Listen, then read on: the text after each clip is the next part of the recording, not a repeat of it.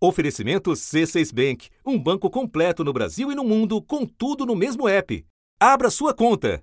O Brasil voltou a bater a pior marca da pandemia. De ontem para hoje foram registradas 3.950 mortes por Covid. Infelizmente, mais um recorde.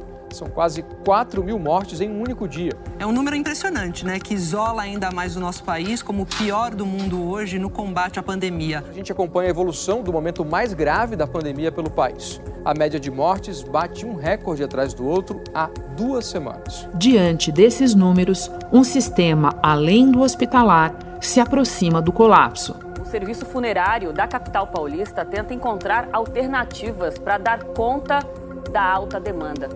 Alguns cemitérios estão sepultando à noite e outros restringiram os enterros porque não tem mais vaga, não tem mais lugar para sepultar. Segundo o serviço funerário aqui da cidade, no mês de março, faltando ainda dois dias para contabilizar esses números, foram quase 9 mil sepultamentos. Quando a gente olha para os meses anteriores, no início de 2021 e também os últimos meses de 2020, o aumento foi de 33%.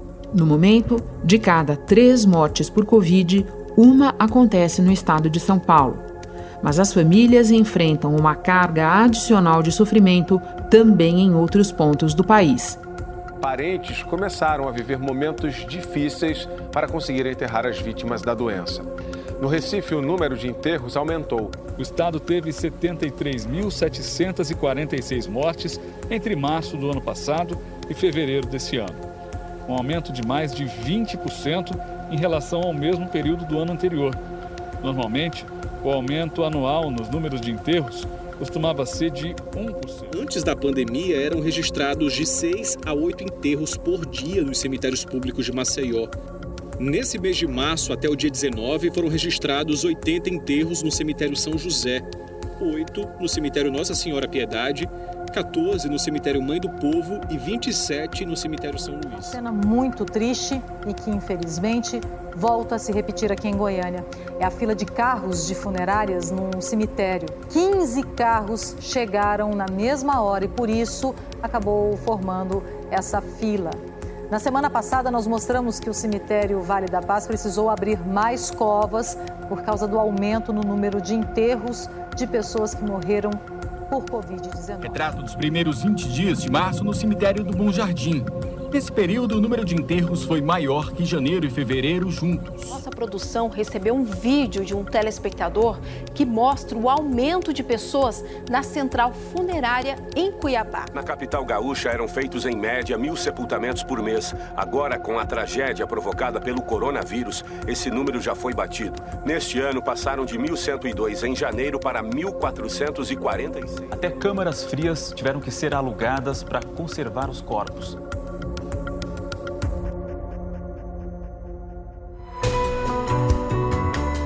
Da redação do G1. Eu sou Renata Loprete e o assunto hoje é como o Brasil está enterrando seus mortos na pandemia. Uma realidade que tentaremos entender a partir da situação na cidade de São Paulo, onde o maior sistema funerário do país chegou ao estrangulamento. Quem nos fala sobre isso é o repórter da Globo, César Galvão. Depois eu converso com Lorival Panhose, presidente da Associação de Empresas e diretores do setor funerário quinta-feira, 1 de abril. César, a capital paulista colocou em prática pela primeira vez o seu plano de contingência para sepultamentos. Você pode nos descrever o cenário que levou a essa decisão e explicar também o que é que esse plano prevê? Sim, esse plano, Renato, ele foi criado e a gente vem acompanhando desde o início da pandemia. Lá no comecinho dela, a gente percebeu que alguns setores, como a saúde, a segurança e o serviço funerário tinham feito planos já prevendo um aumento muito grande de internações e de óbitos, né? No caso do serviço funerário, era um plano específico. É, é, eles tinham uma média de sepultamentos de 200 a 220 por dia, sem considerar a Covid-19, e criaram um gatilho. Se chegasse perto ou a 400 sepultamentos dia na capital, eles passariam a fazer enterros noturnos. É, no primeiro momento, na primeira fase da pandemia, esse número não foi tão alto. Para você ter ideia, no dia 14 de julho do ano passado, o número foi considerado muito mais alto do que o normal. Foram 262 sepultamentos. De lá para cá, esse número diminuiu um pouco, se manteve ali numa média de 190, 170, às vezes passando um pouquinho de 200, mas nada assustador. Só que de 10, 12 dias para cá, esse número subiu demais. Para você ter ideia, ele pulou de 190, 200, que vinha acontecendo nos últimos meses, ele pulou para 260. Aí Nossa. subiu para 270. Chegou a 293 passou dos 300, 336, 392 e no dia 26 passado, na semana passada, chegou a 393. Foi nessa sexta-feira que a gente percebeu que a prefeitura fez o primeiro enterro noturno. Foi um enterro que foi feito por volta das 7 horas da noite. Em janeiro, o número de sepultamentos na capital foi de 6.677. No mês passado, caiu para 5.944. E agora, em março, deu um salto para 8.920 enterros. Somando os três meses, o aumento é de 27% em relação ao mesmo período do ano passado. Eu ainda vou te perguntar dos enterros noturnos, porque você acompanhou alguns, mas antes eu quero compartilhar a tua experiência de repórter que conhece a cidade de São Paulo muito a fundo. César, pode nos dar uma ideia? é, do tamanho do sistema que está infartando, ou seja, nós não estamos falando de uma cidade que tem é, poucos cemitérios, poucas vagas, nós estamos falando de uma cidade que tem, para começo de conversa, o maior cemitério da América Latina, certo? E nem assim está dando conta. É isso mesmo. Vila Formosa é o maior cemitério da América Latina, claro que é o maior do país. O Cachoeirinha é um cemitério enorme, também está no nível dos maiores cemitérios do país. O segundo maior cemitério de São Paulo, da Vila Nova Cachoeirinha, que fica na zona norte da cidade, houve restrição dos enterros. Segundo a prefeitura, está funcionando assim: o sepultamento de pessoas que já têm jazigo e também de crianças segue normalmente, mas qualquer outro enterro precisa da autorização da administração do cemitério. Só para ter ideia da quantidade, do tamanho aqui para São Paulo, são 22 cemitérios. Pouquíssimas cidades do mundo têm 22 cemitérios públicos disponíveis. Desses 22, 20 têm sepultamentos de pessoas que não possuem jazigo, que não possuem reservas nem concessões da prefeitura. Então é uma estrutura muito grande mesmo. E mesmo com essa estrutura, Renata, a situação ficou muito complicada, porque é, além de você ter a falta de espaço e a necessidade de abrir muitas covas ao mesmo tempo, eu acho que as pessoas viram na TV as imagens que são impressionantes de muitas covas abertas. São vários enterros ao mesmo tempo no cemitério da Vila Formosa, na zona leste da capital. No saguão do cemitério, parentes vão em busca da liberação dos corpos para mais enterros. O local fica cheio o dia inteiro. O trator trabalha sem parar para abrir mais covas. Dá para ver que muitas ao lado já estão ocupadas. Nesse outro ponto, esses sacos estão cheios de ossos. É que o cemitério acelerou as exumações para liberar mais espaço. Começou a faltar estrutura física e material. Começou a faltar sepultadores e também começaram a faltar carros para transportar corpos dos hospitais que estão lotados para os, os cemitérios. Mas um triste reflexo desse aumento do número de mortes é que a prefeitura contratou 50 vans para fazer o transporte dos corpos. A maior parte dessas vans são de vans escolares que estavam paradas por conta da suspensão das aulas presenciais. É bom lembrar que quando a pessoa morre de Covid-19, não há velório. Então, os corpos saem do hospital diretamente para os cemitérios. Agora eu te peço que compartilhe com a gente a tua apuração acompanhando esses sepultamentos noturnos que agora acontecem na cidade de São Paulo? Olha, a gente montou uma estrutura bem complexa para poder gravar sem nos expor. Então nós tivemos que gravar tudo isso de dentro de um carro. Eu, o cinegrafista e o assistente. A gente manteve uma distância segura dos locais das covas, dos sepultadores. Chegamos no cemitério por volta das 6 horas da tarde, acompanhamos a montagem dos refletores com geradores de energia portáteis. Vimos o dia virar noite, exatamente, e assim que virou noite, chegou o primeiro, primeiro carro funerário. Quando o carro funerário estacionou, é, chegaram outros carros das famílias, da família, eram cinco ou seis veículos, aproximadamente umas 20, 25 pessoas, que puderam prestar a última homenagem ali, naquele, naquela escuridão, na hora em que os sepultadores, os coveiros, baixavam o caixão para uma das sepulturas. É, foi uma coisa bastante impressionante. O segundo enterro aconteceu logo em seguida, uma hora depois, no máximo, por volta das sete, sete e meia da noite. E aí foi mais impressionante ainda porque o carro funerário chegou, já estava muito escuro, só aquele perímetro com os geradores e com os refletores acesos e iluminado, e apenas três pessoas para acompanhar o sepultamento de uma senhora de 83 anos que também morreu de Covid. E a parte pior foi que depois dos sepultamentos, a gente precisava falar com as famílias. Então elas passavam por nosso carro, eu abordava os parentes de uma forma muito tranquila, com, com total calma possível, educação, e me apresentei como repórter da TV Globo e pedi para elas se elas podiam dar um depoimento, se elas já tinham passado por aquilo, o que, que era passar por aquilo. O primeiro que era o filho de um, de um senhor de 66 anos, ele nos disse que era para ter sepultado mais cedo. Porque foi marcado para 5 e meia e devido aos processos para estar resolvendo os trâmites né, burocráticos, ele teve, atrasou esse horário. Se não acontecesse aquilo, eles teriam que sofrer até o dia seguinte, mesmo sem ter que fazer, sem, sem poder fazer um velório decente para o pai dele. O segundo, onde tinha só aquelas três pessoas no sepultamento, foi ainda mais triste, porque o filho disse que, que ali para ele tanto faz tanto fazia se sepultasse de, durante o dia ou se enterrasse a mãe dele à noite. O maior drama dele era de justamente não poder prestar uma homenagem. Eu não posso ver minha mãe, não posso é, é, fazer um, um, uma, uma, uma, cerimônia de, de, de homenagem ou dar o último abraço, o último beijo. A gente não consegue mais.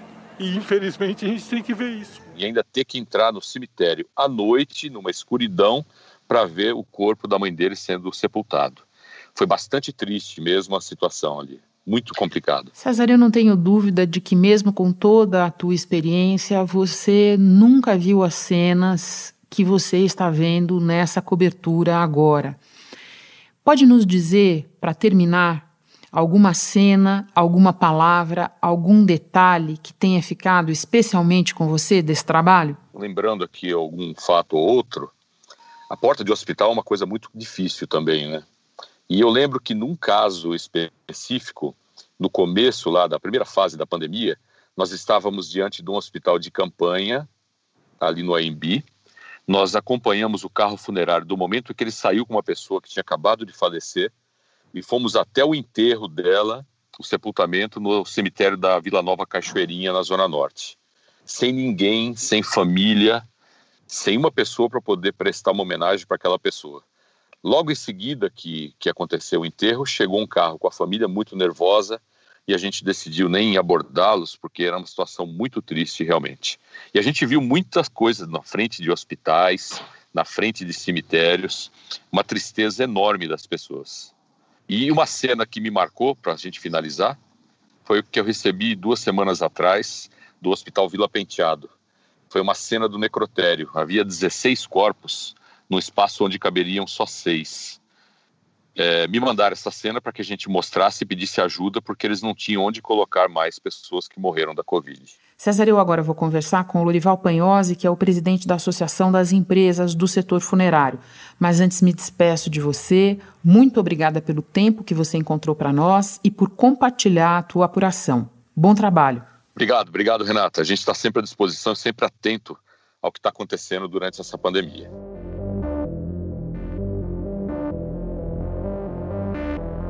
Orival, sabemos que a situação varia de lugar para lugar. Ainda assim, você consegue nos dar um panorama nacional da alta no número de óbitos e como isso impacta o sistema funerário? O panorama geral é extremamente preocupante. Nós atingimos agora, em março, um número recorde. Quer dizer, o número que nós estamos tendo de óbito diário no Brasil, ele só seria alcançado dentro de uma normalidade no ano de 2045.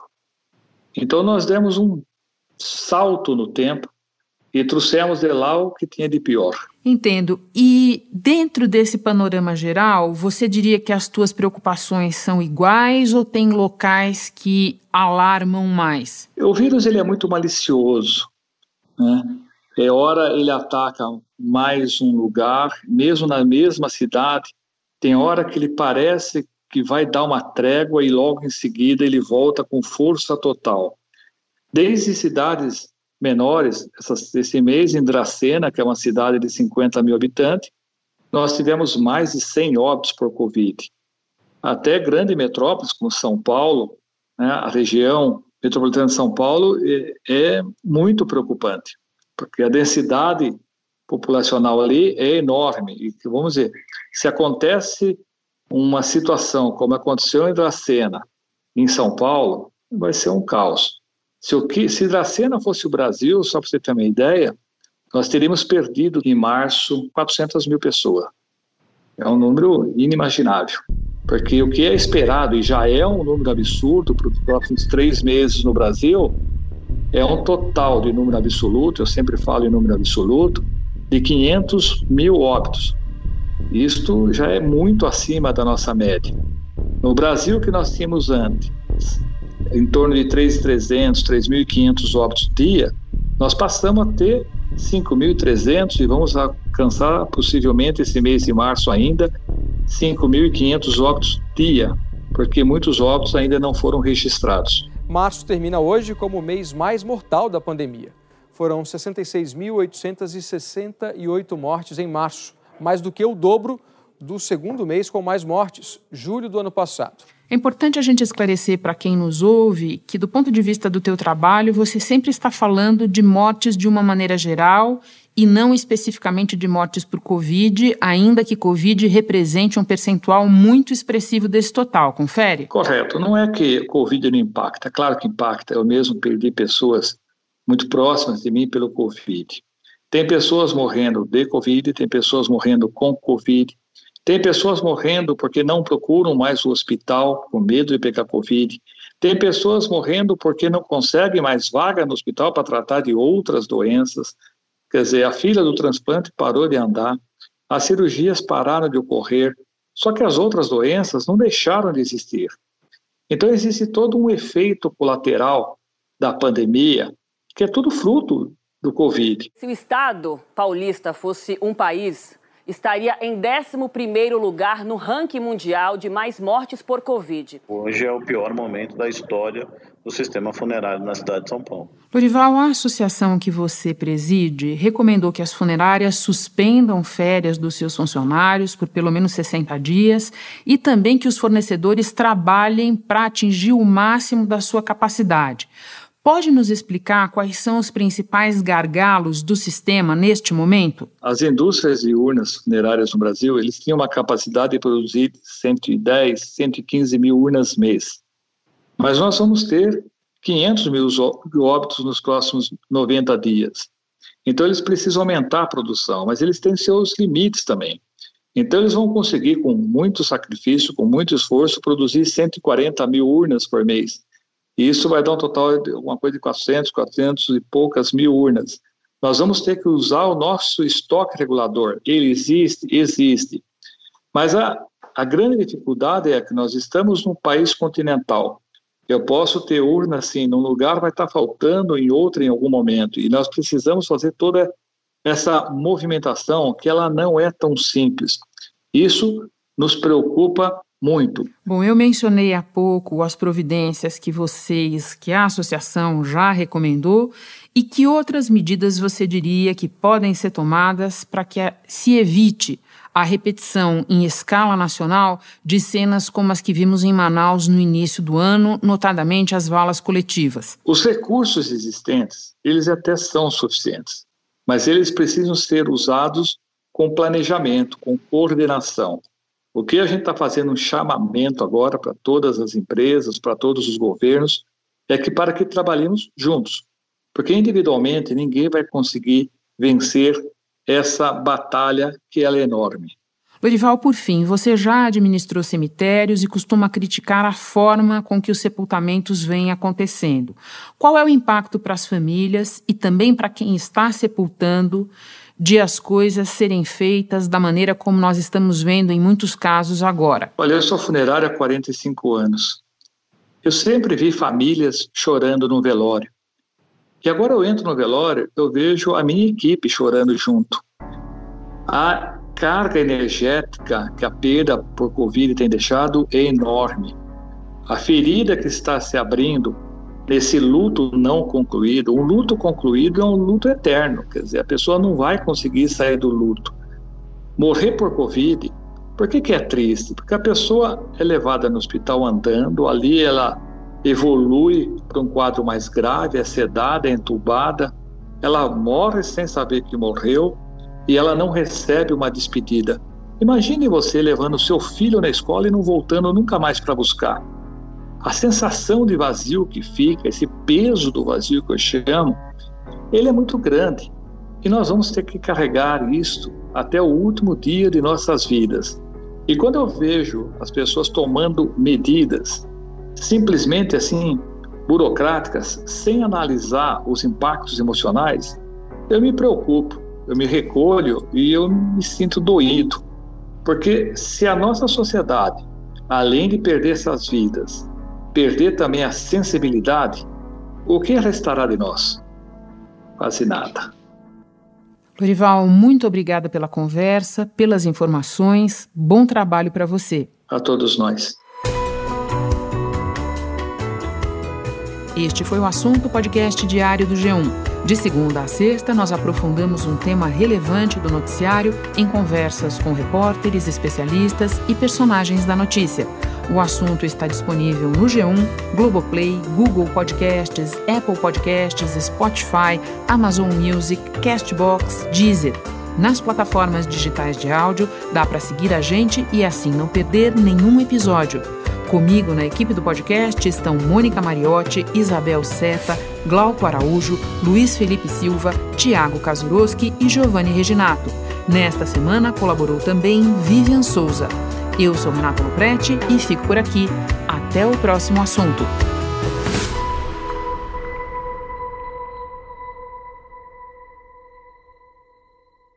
Você no topo da experiência financeira que um banco pode oferecer. Escolha um banco completo no Brasil e em qualquer lugar do mundo. Abra sua conta no C6 Bank.